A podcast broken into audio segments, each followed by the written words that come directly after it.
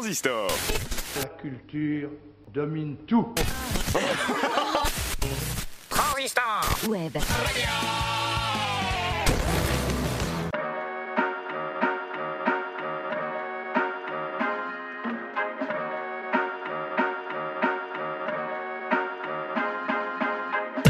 Musicocentré, épisode numéro 13, une émission de musique classique qui vous est proposée par Clara Nouvelle.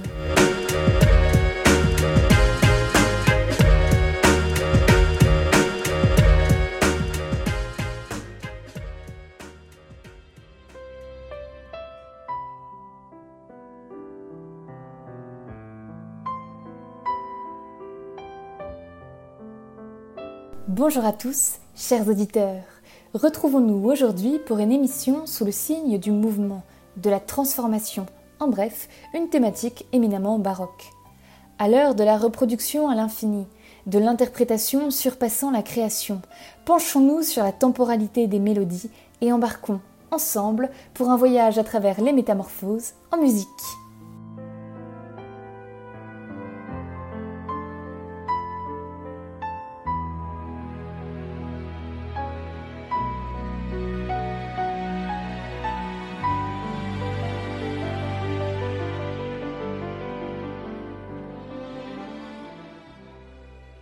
Les métamorphoses en musique sont tout d'abord narratives. Alors entrons dans le vif du sujet à travers les récits musicaux d'un instant crucial de transformation. Laissez-moi pour commencer vous conter une petite histoire. Celles qui vont au bois, c'est la mère et la fille. La mère va chantant et la fille soupire. Qu'avez-vous à soupirer, ma fille Marguerite? J'ai bien grandir en moi et je n'ose vous le dire. Je suis fille le jour et la nuit blanche biche.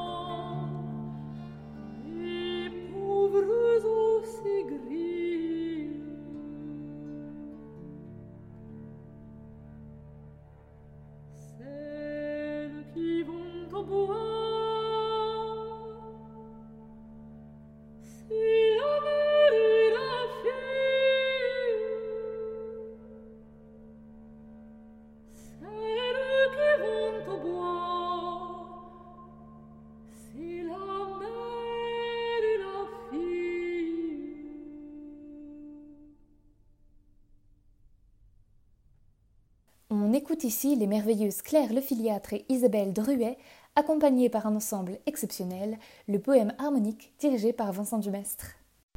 La blanche biche sort tout droit des légendes bretonnes. Elle est tour à tour menaçante, puisqu'elle perd les chasseurs dans les bois, ou protectrice, lorsqu'elle se fait mère nourricière de petits enfants. Mais dans la complainte de la blanche biche, l'histoire prend un tour bien plus tragique. Une jeune fille, Marguerite, est victime d'une malédiction. Toutes les nuits, elle se transforme en biche blanche et doit fuir les chasseurs. Et pas n'importe lesquels. Son frère Renaud est le plus belliqueux d'entre eux. C'est alors que la tragédie s'invite à la table. On retrouve Marguerite, la tête dans le plat et le cœur aux chevilles, qui parle d'outre-tombe à la table des chasseurs, s'apprêtant à la dévorer. Très joyeux, n'est-ce pas? La musique sert ici la montée du drame, en se faisant de plus en plus dramatique, justement, jusqu'à l'accomplissement de la terrible fatalité. Et soudain, la pudeur revient, et avec elle la première strophe, qui prend alors des accents désespérés. Le chagrin d'une demoiselle révélée à sa mère, qui aurait pu être le chagrin d'amour connu par toute jeune fille, est en vérité le pressentiment de la mort à venir. Musicocentré, transistor. On continue sur la musique vocale avec une mélodie française. Qu'est-ce à dire la mélodie française, vous demandez-vous peut-être? Eh bien, c'est plutôt simple. L'Allemagne a le lead et la France la mélodie. Elle est le plus souvent l'adaptation musicale d'un poème qui associe la voix et le piano. La mélodie française, c'est LA grande incarnation musicale de la belle époque. Lorsque l'on pense à elle, on pense au Paris raffiné et dilettante d'alors, tout particulièrement incarné dans la recherche du temps perdu de Marcel Proust. Et justement, la mélodie que nous allons écouter est de Reynaldo Hahn, un des grands compagnons de notre ami Marcel. Trois jours de vendange, notre mélodie, est adaptée d'un texte d'Alphonse Daudet. En quoi y a-t-il donc un rapport avec la métamorphose en musique? Pour le savoir, écoutez bien, comme on passe du récit champêtre, insouciant, voire peut-être un peu insipide, au récit d'une mort subite. La musique, au service du texte, laisse alors le mode mineur s'instiller discrètement dans le thème, comme une simple variation sûre, qui est en vérité une prédiction, un indice que donne la musique quant au déroulement futur de l'histoire. La musique en avance par rapport au texte. La mélodie française, c'est un peu un art de la délicatesse, et donc de la litote. Le drame n'est pas servi à coups de grands arpèges dramatiques, mais plutôt d'un silence pesant qui s'installe au fur et à mesure dans la mélodie. Et le texte fait de même. L'instant de la mort est laissé dans le temps du soupir et frappe avec l'image subite du cercueil. La fin est douce amère, un peu comme un sourire peiné. Un monde personnel a été bouleversé, mais l'époque continue et les mélodies ne vont pas s'arrêter pour autant pour trois simples jours de vendange. Je l'ai rencontré un jour de vendange, la jupe troussée, le pied mignon, point de guimpe jaune et point de chignon, l'air d'une bacchante et les yeux d'un ange, suspendu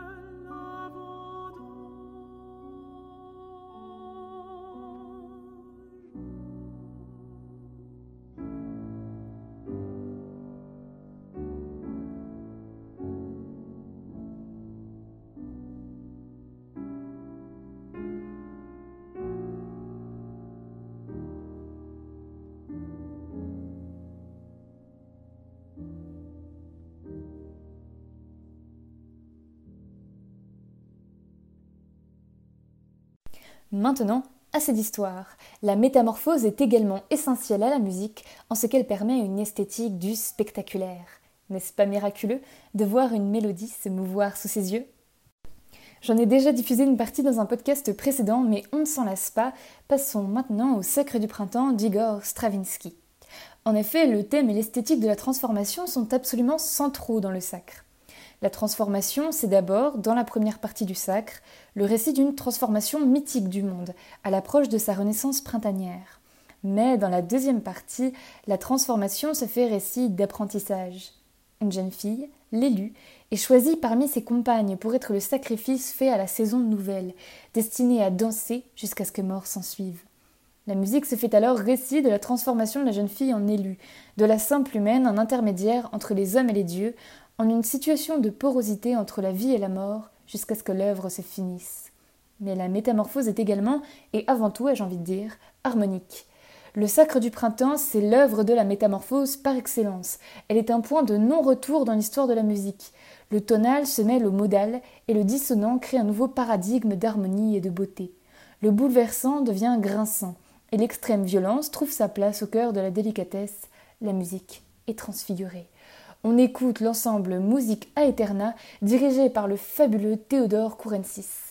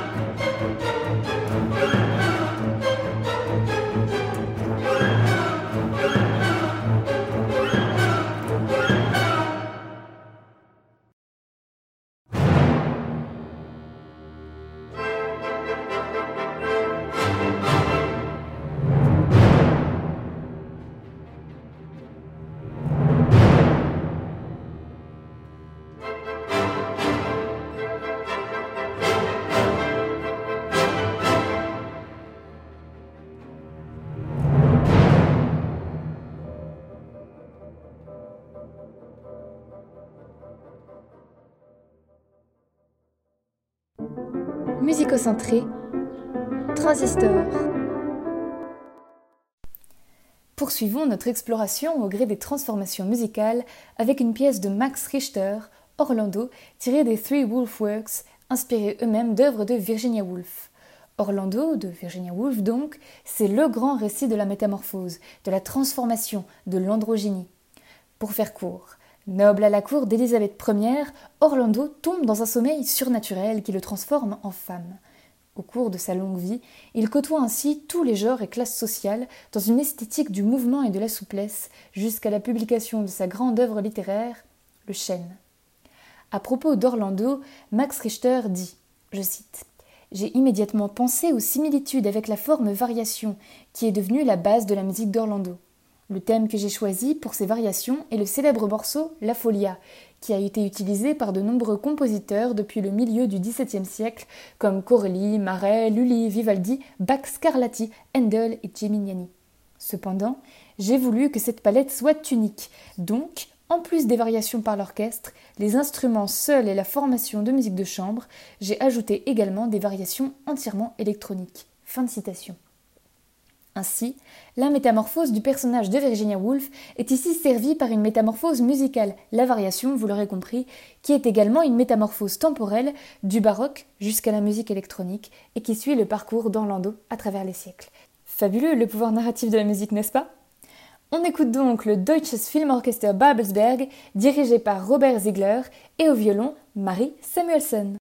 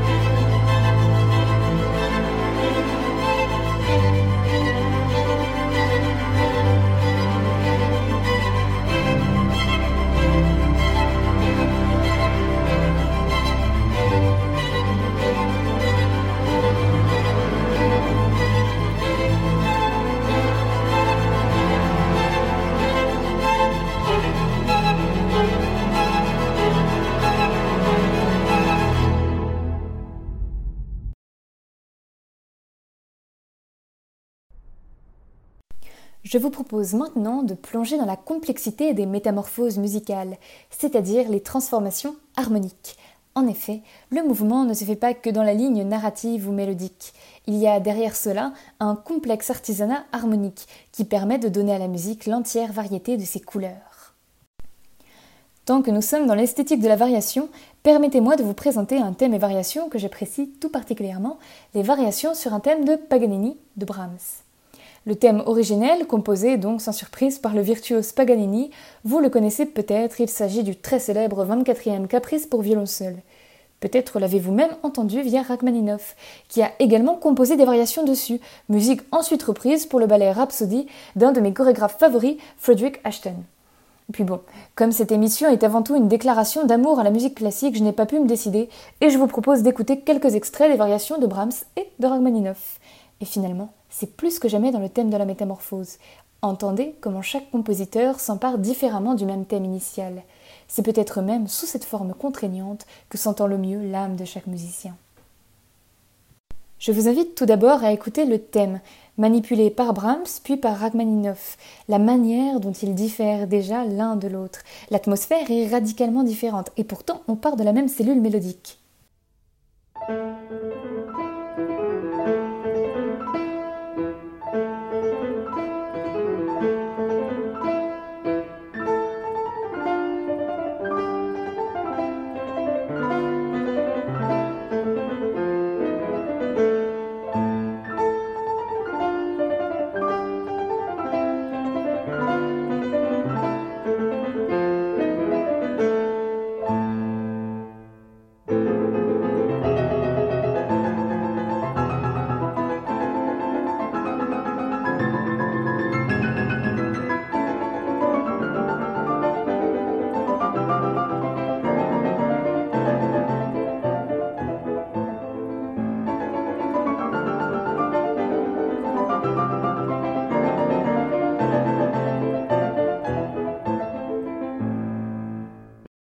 Voilà le thème et une variation telle que manipulée par Brahms. Et maintenant, voyons comment s'y prend Rachmaninoff.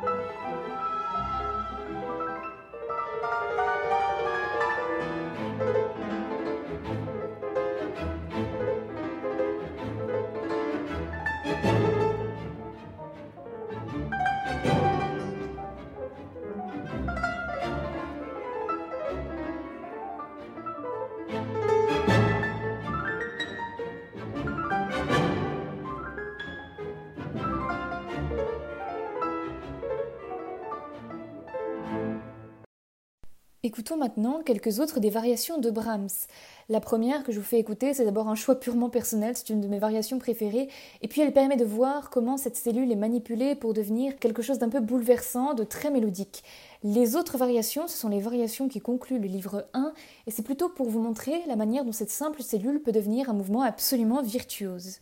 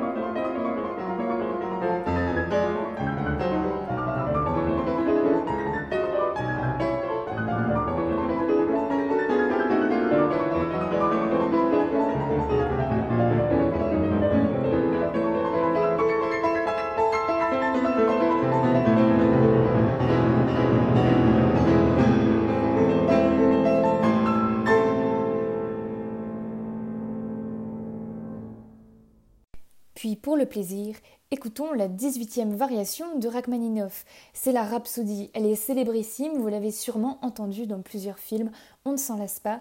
Pour le plaisir, écoutons-la.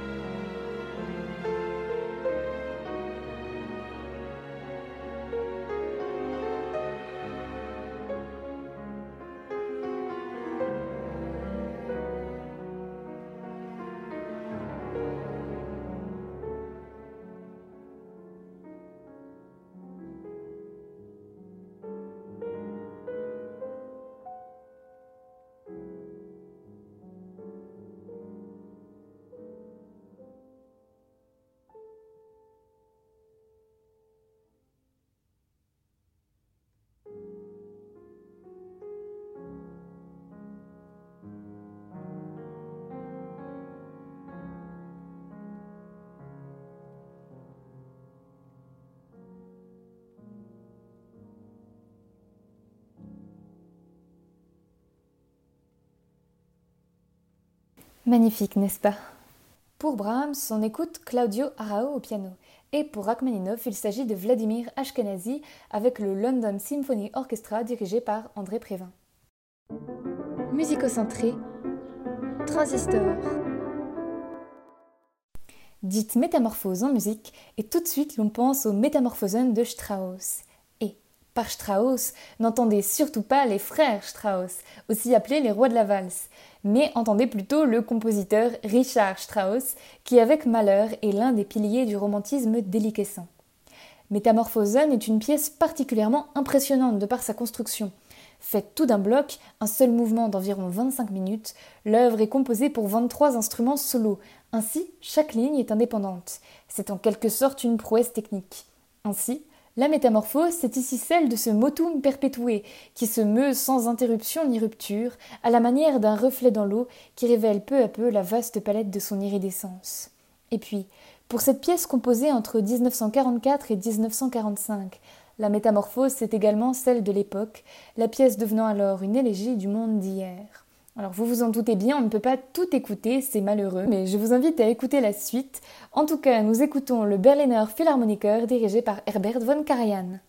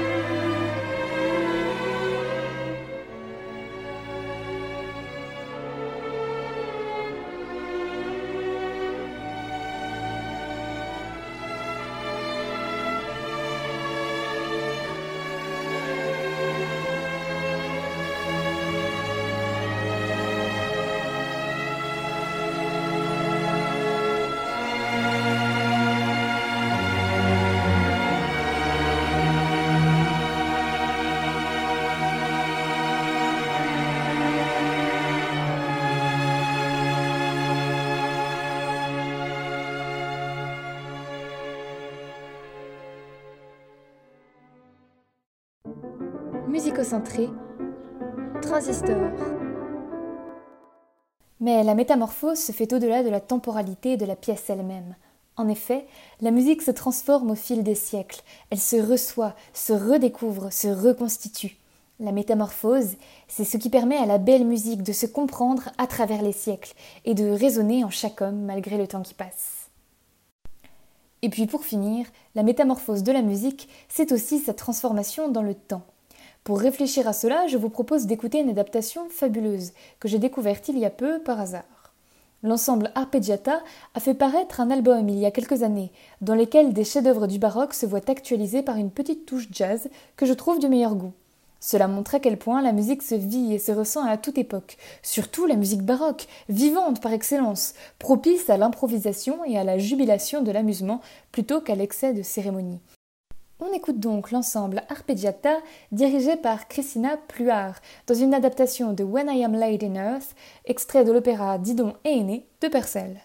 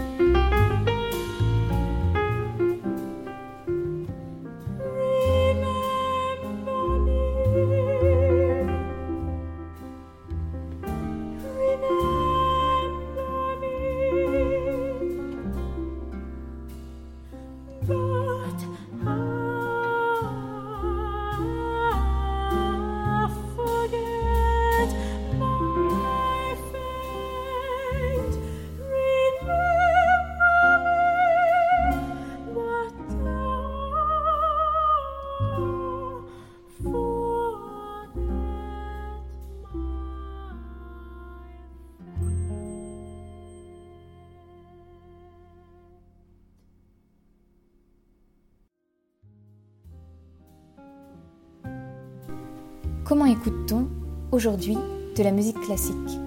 Est-ce qu'on en fait un monument en la mettant sous une vitrine intouchable, vouée à prendre la poussière à la lumière des regards distants? Ou alors, est-ce qu'on montre son actualité? À quel point la finesse des émotions qu'elle décrit reflète toute la palette de nos émotions actuelles? Pour ma part, chers auditeurs, j'ai choisi de vivre avec la musique et de la faire vivre avec moi. C'est peut-être ça, la beauté d'être musicocentré.